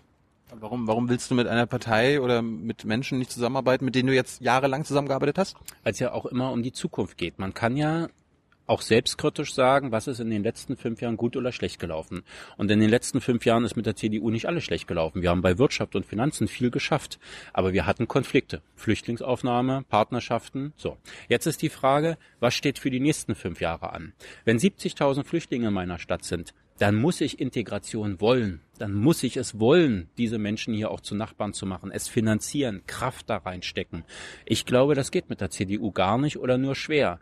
Und deswegen sage ich, auch wenn im Rückblick nicht alles schlecht war, muss man gucken, was hat man für die Zukunft zu bearbeiten und wer ist da der bessere Partner. Wenn du sagst, nicht mit der Henkel-CDU, angenommen Henkel sagt, okay, ich ziehe mich zurück, macht's, macht's, macht's mit ihm, aber ohne mich, dann, dann, dann Nein, das, das habe ich ja gerade ausgedrückt. Die CDU, also mit der CDU an sich CDU in Berlin. ist ja geprägt von Herrn Henkel. Die, also ich kann mir gar nicht die Situation vorstellen, dass sich einer zurückzieht und dann ist es eine komplett neue Partei, sondern die ganzen Positionen, die er Henkel vertreten hat, vertritt ja auch seine Partei aus Überzeugung und umgekehrt. So deswegen sage ich noch wir haben ja alle schon ein paar Wahlen hinter uns oder die meisten von uns. Wir wissen alle, wir können uns kein Ergebnis backen. Und in, wenn man sich Sachsen-Anhalt anguckt oder Baden-Württemberg, die mussten auch eine Regierung zustande kriegen. Wir können es uns nicht backen. Aber ein Politiker kann doch sagen, wofür er sich engagiert und was er will. Und ich habe eben gesagt, ich sehe die größten Schnittmengen mit den Grünen und nicht mehr mit der CDU. War die Koalition mit der CDU in den letzten Jahren ein Fehler? Nee, die war auch kein Fehler, sondern sie war auch ähm, nötig, weil andere Dinge nicht gingen. So, es war rechnerisch sehr knapp möglich, mit den Grünen zusammenzuarbeiten. Ja, ich habe ich hab, ich hab mal ins Abgeordnetenhaus geguckt. Also ihr hättet auch Rot-Rot-Grün machen können oder mit den Piraten. Ja, aber das war 2011 auch noch eine andere Situation und deswegen, man muss ja immer, alle gucken immer auf die SPD, aber wenn man zum Beispiel auf Rot-Rot-Grün guckt, muss man ja auch sehen, können denn die anderen miteinander, die Linken und die Grünen. Und das war ja nun auch nicht immer so selbstverständlich. Also insofern, das 2011 war die Situation Situation eine andere. Und das, wir haben Rot-Grün verhandelt, haben ausgelotet, ob es geht, haben gemerkt, es geht nicht. Und dann ist man mit der CDU schneller zusammengekommen. In der damaligen Situation nachvollziehbar, für die Zukunft, glaube ich, schwierig. Äh, ganz kurz nochmal zu Herrn Henkel. Der ist ja der einzige der Spitzenkandidaten, der hier nicht mit uns reden will. Was ich schade finde, Herr Henkel. Komm, kommen Sie doch mal. Tut nicht weh. Nö der macht jetzt ja hier überall äh, Werbung mit, es muss sicher werden in Berlin. War er nicht derjenige, der für Sicherheit in Berlin die letzten Jahre zuständig war? Ist er immer noch ist er immer noch äh, drei Wochen. Ähm, er ist der Innensenator und insofern, er ist angetreten auch als äh, ja innenpolitischer Sprecher, als Oppositionspolitiker und hat immer die SPD beschimpft und gesagt, die Kriminalität steigt, alles ganz furchtbar und Drogen und Taschendiebstahl und brennende Autos und das muss alles bekämpft werden. Dann ist er selbst Innensenator geworden und er hat jetzt mit den gleichen Themen zu kämpfen und einige sagen, es ist sogar äh, schwieriger geworden. Also insofern sage ja, ich immer, hat, hat einen Scheißjob. Insofern sage ich immer Vorsicht, nicht zu viel versprechen und äh, Herr Henkel hat da vielleicht auch in den letzten Jahren ein bisschen Zeit vertrödelt, wo man mehr hätte machen können. Personalausstattung, Personaleinsatz, eben auch die Mittel waren da. Er hat manche Dinge gar nicht umgesetzt oder beantragt und das fällt ihm jetzt natürlich auch auf die Füße. Du hast ja nicht nur einen Henkel sondern auch, wer ist der, der Gesundheitssenator? Schaya. Schaya, ein bisschen die Kompetenz abgesprochen. Warum entlässt du denn diese Menschen nicht, wenn, wenn sie, wenn sie so einen, keinen guten Job machen? Nee, es gibt ja einen Auftrag durch die letzten Wahlen. Wie gesagt, es gab die Möglichkeit für Rot-Grün, es gab die Möglichkeit für Rot-Schwarz. Da kann man ja nicht sagen, die Leute stimmen zwar ab und geben uns einen Auftrag, aber weil es mir nicht passt, ändere ich das jetzt einfach mal so oder so. Und dann ist ja immer die Frage, was löst es eigentlich aus? Also ich habe mich wahnsinnig geärgert über Herrn Schaja wegen dieser Flüchtlingssituation. Wenn ich den in dem Moment entlassen hätte, wäre möglicherweise die Koalition geplatzt, wir hätten Neuwahlen gehabt. Was hätte es eigentlich den Flüchtlingen geholfen? Die hätten da immer noch vor dem Lageso gestanden und wir hätten erstmal Wahlkampf gemacht. Und in der Entscheidungssituation habe ich auch gesagt, was soll das? Wir müssen eine Sache ordentlich organisieren. Wir haben noch ein Jahr bis zur Wahl. Wir müssen vernünftig zusammenarbeiten im Interesse der Leute. Und dann kommen die Wahlen, dann werden wir ja sehen, wie es weitergeht. Aber wie, wie ist denn die Situation an deinem Kabinettstisch, wenn du dann quasi da einen Menschen sitzen hast, wo du sagst, der macht keinen guten Job. Aber Dann gibt's ja auch noch andere Dinge, die auch vernünftig laufen. Wir sind alles erwachsene Menschen, wir können auch mit Kritik umgehen und dann, wie gesagt, muss man Sachen eben auch besser machen und, und auch da tun immer alle so, als ob nur in Berlin es Auseinandersetzungen geben würde. Man kann sich ja mal die Bundesregierung angucken oder andere Länderregierungen. Da ist eine Auseinandersetzung zwischen konkurrierenden Parteien auch normal. Wir sind nicht eine Partei und Herr Henkel und ich, wir wollen auch nicht zusammenziehen demnächst, sondern man streitet sich eben auch mal, na und? warum soll es jetzt mit Rot-Grün besser sein? Warum, warum hast du dich darauf festgelegt? Na, was heißt, ich habe gesagt, wofür ich mich engagiere. Wünschst du dir? Ja, für eine stabile Zweierkoalition unter Führung der SPD. Ich sehe die größten Schnittmengen mit den Grünen. So, das ist das, was ich gesagt habe. Dafür kämpfe ich. Und es geht eben um die Frage Zukunft. Was steht an? Integrationspolitik, da sehe ich viel Schnittmengen mit den Grünen. Das Thema auch ähm, um- umweltgerechte Verkehrspolitik, anderer Verkehrsmix. Wenn die Stadt sich verändert, müssen solche Themen sich mit verändern. Und ich glaube, dass da viele Schnittmengen mit den Grünen sind, dass man da viel gut verabreden kann. Es ist ja, die Umfragen sind ja ganz schön eng. Kann passieren. Wer weiß, dass die Grünen vielleicht stärkste Partei werden. Würdest du dann auch Grün-Rot machen? Quasi Also- Stellvertreter Bürgermeister Da bitte ich aber nur um Verständnis, dass ich mich darum nun wirklich jetzt hier nicht kümmere, sondern in allen Umfragen liegen wir vorne. Seit Monaten, ohne Ausnahme in allen Umfragen, mal wer, mal weniger, ist so. Aber für mich geht's nur darum, diesen Vorsprung jetzt auszubauen und als führende Kraft rauszugehen. Und das andere überlege ich mir jetzt wirklich nicht. Aber, aber wenn du nach der Wahl, wenn es nicht möglich ist, dass du Bürgermeister wirst, äh, Ja, aber was machen wir, wenn uns der Himmel auf den Kopf fällt? Jetzt warten wir doch erstmal ab und kämpfen erstmal für ein anderes Ergebnis. Das ist, du bleibst dann nicht mehr in der Politik. Ist, ist, der, ist der Job als Bürgermeister dein letzter Job in der Politik? Da kann man doch nie. Also wenn ich das vor zehn Jahren gefragt worden wäre, ist der Job der letzte, dann hätte ich vielleicht ja gesagt und alles, was danach gekommen ist, ist doch dann auch, ähm, wäre dann gar nicht mehr möglich gewesen. Na, also man macht Politik. Erstens, wenn man die entsprechende politische Basis dafür hat, den Rückhalt, und zweitens, wenn man etwas machen will. Und ich habe gerade in dem Gespräch jetzt eben deutlich gemacht, was mir wichtig ist. Bei Mieten, bei Wohnen, bei Bildung. Und das ist doch nicht beendet am 18. September. Das ist mir nach wie vor wichtig und deswegen will ich weiter politisch arbeiten. Und regierender Bürgermeister zu sein, ist großartig, weil die Stadt so toll ist und weil man wirklich Dinge entscheiden kann. Das weitermachen, das ist es, was ich will. Es gibt ja Berliner Bürgermeister, die irgendwann Kanzler geworden sind. Hast du bundespolitische Ambitionen? Habe ich nicht, weil ich Die SPD braucht einen Kanzlerkandidaten. Äh, weil ich erst anderthalb Jahre regierender Bürgermeister bin, nicht sofort wieder diese Politikerkrankheit aufs nächste Amt schielen, gibt's bei mir nicht. Ich bin das anderthalb Jahre, ich bin das gerne, mir macht Spaß. Wir haben darüber gesprochen, dass ich nie weg war. Ja, warum wohl? Weil die Stadt so klasse ist. Warum soll ich also aufs nächste Amt schielen? Ja, aber wenn du Kanzler wirst, bleibst du auch in Berlin.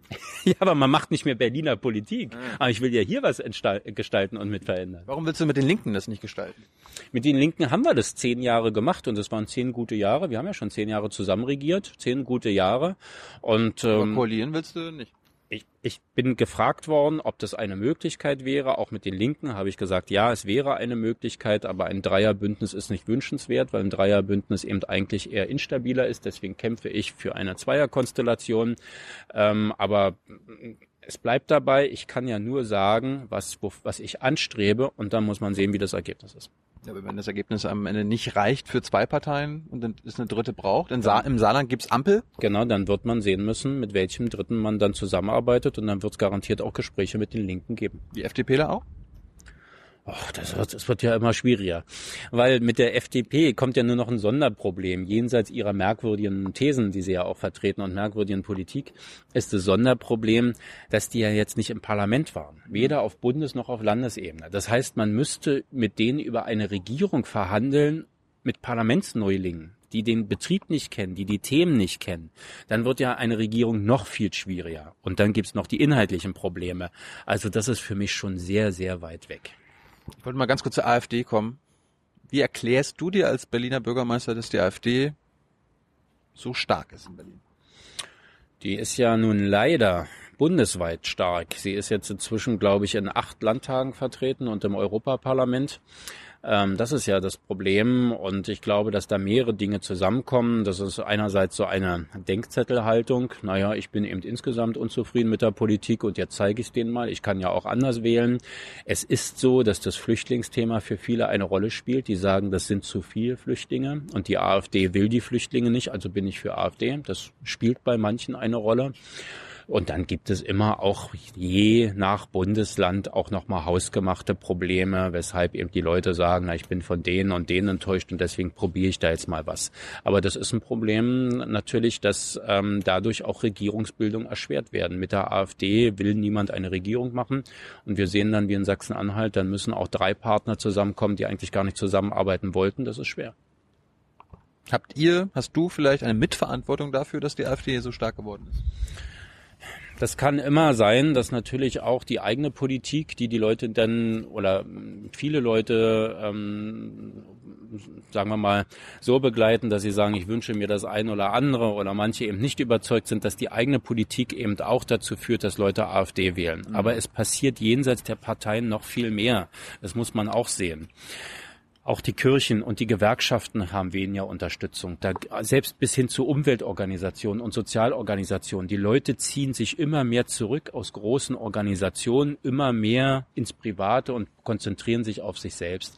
Darunter leiden alle Parteien. Also immer nur zu sagen, die Parteien sind doof oder die Politiker oder der Politiker, das ist kurz gesprungen. Da passiert mehr in unserem Parteiensystem und in unserer Gesellschaft, was ein Problem ist für stabile Verhältnisse. Die Piraten waren ja jetzt ja fünf Jahre im Abgeordnetenhaus, mhm. werden es wahrscheinlich nicht mehr schaffen. Mhm. Hast du dich äh, geehrt?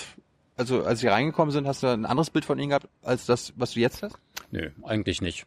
Ähm, da sind viele dabei, die schätze ich sehr. Die haben eine gute Arbeit als Abgeordnete gemacht und ich habe das schon so auch erwartet, dass die die ein oder anderen Themen auch mal anders voranbringen und, und, und uns ein bisschen konfrontieren mit Sachen, an die wir alleine nicht gedacht haben. Aber ich bin von Anfang an davon ausgegangen, dass dieses dieser Ausschnitt, für den sie stehen, Medien, IT, wie auch immer, zu gering ist für Stadtpolitik. Und genau so ist es gekommen. Sie, kon sie konnten eben keine Antworten geben auf Gesundheit, auf Bildung, auf Wirtschaftspolitik. Und dann sind sie auch daran jetzt gescheitert. Liebe Hörer, hier sind Thilo und Tyler. Jung und Naiv gibt es ja nur durch eure Unterstützung. Hier gibt's keine Werbung, höchstens für uns selbst. Aber wie ihr uns unterstützen könnt oder sogar Produzenten werdet, erfahrt ihr in der Podcast-Beschreibung. Zum Beispiel per PayPal oder Überweisung. Und jetzt geht's weiter. Zum Schluss wollte ich mal ein paar, äh, habe ich ein paar Fragen zu deinen Wahlplakaten. Warum sehe ich da ganz wenig, wenn du da irgendwo drauf bist, sehe ich ganz wenig das SPD-Logo. Na, das war, also. Wie kommt das? Wahlplakate sind dazu da, zu emotionalisieren und zu mobilisieren. Ja. Ein Wahlplakat soll aufmerksam machen. Achtung, Achtung, es ist Wahl. Wir treten an, geht dahin. Zu nicht, für nichts anderes ist ein Wahlplakat da und dann soll es natürlich auch noch sympathisch rüberkommen und, und, und. Und dann gibt es verschiedene Wellen. Die erste Welle war so, dass ich darauf zu sehen war, erstmal nur der Kandidat, der regierende Bürgermeister ohne Partei, auch um ein bisschen Aufmerksamkeit zu erregen. Was ist denn da los? Da steht einer ohne Partei. Wer ist es? Man muss mal genau hingucken. So, das war die erste Welle, die war uns wichtig. Die zweite Welle, da bin ich schon deutlicher im Vordergrund, natürlich mit dem SPD-Logo. Also die SPD tritt an. Und dann wird es jetzt auch noch eine dritte Welle geben. Ähm, ab, ähm, weiß ich nicht, das ist dann irgendwie so zehn Tage vor der Wahl, gibt es eine dritte Welle, wo dann eben nochmal klarer herausgestellt wird, worum es geht, wer der Kandidat ist, um welche Konfrontation es geht. Also es gibt verschiedene Phasen in einem Wahlkampf und dann war das ohne das SPD-Logo eine kleine Phase. Glaubst du, dass die Berliner dich kennen? Ja, also nicht alle. Auf der Straße? Ja, das ist schon so. Das merke ich, wenn ich einkaufen gehe, wenn ich ins Restaurant gehe. Ähm, ja, nicht nur, wenn ich mit dem SPD-Bus unterwegs bin im Wahlkampf und Rosen verteile oder so, sondern wenn ich privat unterwegs bin, Fahrrad fahre mit der Familie oder so, ich werde angesprochen. Und was so die Umfragen anbelangt, da liegt meine Bekanntheit zwischen 65 und 85 Prozent. Ähm, das heißt ja, dass also zwei Drittel der Berliner, drei Viertel der Berliner kennen mich und das ist völlig in Ordnung. Ich kenne immer noch Berliner, die denken, dass Wowereit Bürgermeister ist. Die haben gar nicht mitbekommen, dass du jetzt... Naja, also in den anderthalb Jahren hat sich schon eine ganze Menge verändert. Es gibt ein Plakat, da steht 186 Nationen gibt's in Berlin, aber ein Lebensgefühl. Welches mhm. soll das sein? Weltoffenheit, Internationalität, Toleranz, Berlin Stadt der Freiheit. Wir haben, wir haben doch auch Nazis hier und AfDler. Ja, aber die dominieren ja zum Glück nicht dieses Stadtbild und nicht die Mentalität der Stadt. Die gibt es, aber zum Glück gibt es eine übergroße Mehrheit der Stadt, die, über, die für was anderes steht, als äh, das, wofür Nazis stehen oder auch äh, teilweise AfD-Leute stehen. Wir stehen eben in Berlin nicht für Ausgrenzen und Abschotten, sondern für Aufnahme und äh, Hilfe und Integration. Und das ist ein Lebensgefühl, diese Internationalität. Aber hast du das gleiche Lebensgefühl wie Mehmet in Wedding, im, der da beim Döner arbeitet? Nee, ich habe nicht vielleicht dieses gleiche private Lebensgefühl wie er, aber wir beide leben gerne in Berlin, weil in Berlin es dieses Lebensgefühl gibt, weil wir beide, er und ich, frei und offen leben können, egal woher wir kommen und egal was unser Leben ausmacht, wir können uns in Berlin wohlfühlen. Und deswegen, das vereint uns. Es gibt nur ein Wahlplakat, das ist das berühmteste, glaube ich, von dir. Mhm. Wir zeigen es mal kurz, wir blenden es jetzt auch ein. Kannst du uns mal erklären, was du dir dabei gedacht hast oder was ihr euch da gedacht habt? Es war ja in einer Serie, wo der regierende Bürgermeister, wo ich eher so im Hintergrund bin und man sieht im Vordergrund so typische Berliner Szenen, Alltagsszenen.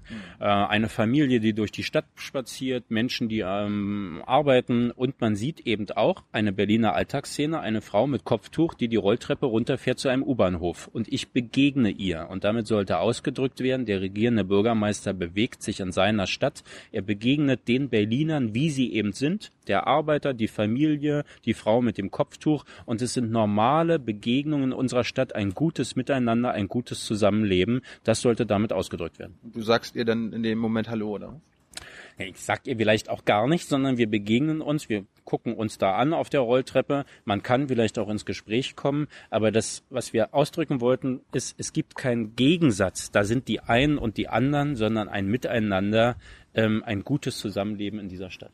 Ich fand das symbolisch bemerkenswert, weil man sieht eine Frau, man sieht ihr Gesicht nicht, man sieht, dass es eine Kopftuchträgerin ist und sie ist auf dem Weg nach unten. Und dann kommt ein weißer Mann ihr entgegen und der ist auf dem Weg nach oben. Verstehst du, was ich meine? Das verstehe ich, aber das ist nun wirklich ein bisschen verkopft. Das, das Also war ein nicht, bisschen- das war nicht gemeint. ein bisschen ja? Also über, es war keine ein bisschen überinterpretiert, dass die einen nach unten fahren, die anderen nach oben, Abstieg und Aufstieg. Das ist damit nun wirklich nicht gemeint, sondern wir haben hin und her überlegt, wie wir das machen. Es wäre ja irgendwie auch aufgefallen, wenn der regierende Bürgermeister nur von hinten zu sehen ist und die Frau eben von vorne. Man muss ja nun schon als Kandidat sich auch darstellen dürfen. Einige haben ja schon kritisiert, dass ich so klein und im Hintergrund Unscharf. bin und unscharf. Aber nun von vorne musste nun wenigstens schon sein. So, also insofern ist dieses Bild so entstanden und es ging wirklich nicht darum, irgendwas Negatives dann uns äh, ausdrücken zu wollen, sondern eher das Positive, das gute Zusammenleben. Wie, wie lange machst du jetzt schon Wahlkampf? Geht das irgendwann auf den Sack auch? Ach, das macht eigentlich Spaß, weil was los ist. Ich finde ja immer die Phasen am schlimmsten, wo alles so dahin plätschert. Und jetzt ist was los. Es geht, es geht um was. Man muss auch richtig ackern und sich engagieren, aber es gibt eine hohe Aufmerksamkeit ähm, und das macht auch Spaß. Und das geht jetzt nun schon seit einigen Wochen so, sagen wir mal so seit vier, fünf Wochen. Und insgesamt ist diese Wahlkampfphase eben rund acht Wochen, diese heiße Wahlkampfphase. Dann ist auch gut, dann reicht's auch und dann haben auch alle anderen genug davon. Aber es macht auch Spaß. Ich meine, ich gehe mal davon aus, dass du davon träumst, wieder, also jetzt erstmal erstmals gewählt zu werden. Mhm. Wovon träumst du sonst? Also hast du abseits von politischen Träumen Träume in deinem Leben? Ach, ich bin es in letzter Zeit öfter mal gefragt worden, ob äh, was ich mal werden wollte und so, aber ich wollte mal Astronaut werden, das werde ich nun nicht mehr. Den Traum kann ich wohl beerdigen, aber ich habe da keine großen privaten Träume, sondern ich hoffe einfach, dass meine Kinder auch die Chance haben, das so zu erleben wie ich. Ich hab, bin 50 Jahre groß geworden, habe gelebt in Frieden und Freiheit. Es wurde immer besser. Ich war nie bedroht durch Krieg, nie durch irgendwelche Entbehrungen. Und ich hoffe, dass es meinen Kindern auch so geht. Es ist nicht mehr so selbstverständlich. Wenn wir sehen, was in der Welt los ist, Krisen, Kriege, das ist nicht selbstverständlich und da mache ich mir manchmal Sorgen. Ich hoffe, denen wird es weiterhin gut gehen. Können wir eigentlich quasi froh sein in Berlin, dass es hier nur diese Kleinkriege und Rosenkriege gibt. Das stimmt. Das ist nun wirklich alles nicht vergleichbar mit dem, was viele andere Menschen aushalten müssen, was viele Kinder aushalten müssen auf der Welt. Ähm, da geht's uns hier sehr gut. Michael, ich bedanke mich. Ich bedanke mich bei den Zuschauern. Danke auch. Ihr macht diese Interviews möglich durch eure Unterstützung. Wird gerade nochmal eingeblendet. Ne? Wir sind hier das ganze Team. Die unterstützt ihr damit. Michael, Dankeschön. Danke auch. Hat Und äh, wann, wann ist Wahl jetzt? Ach, 18. September. 18. September. Geht hin. Genau. Ciao.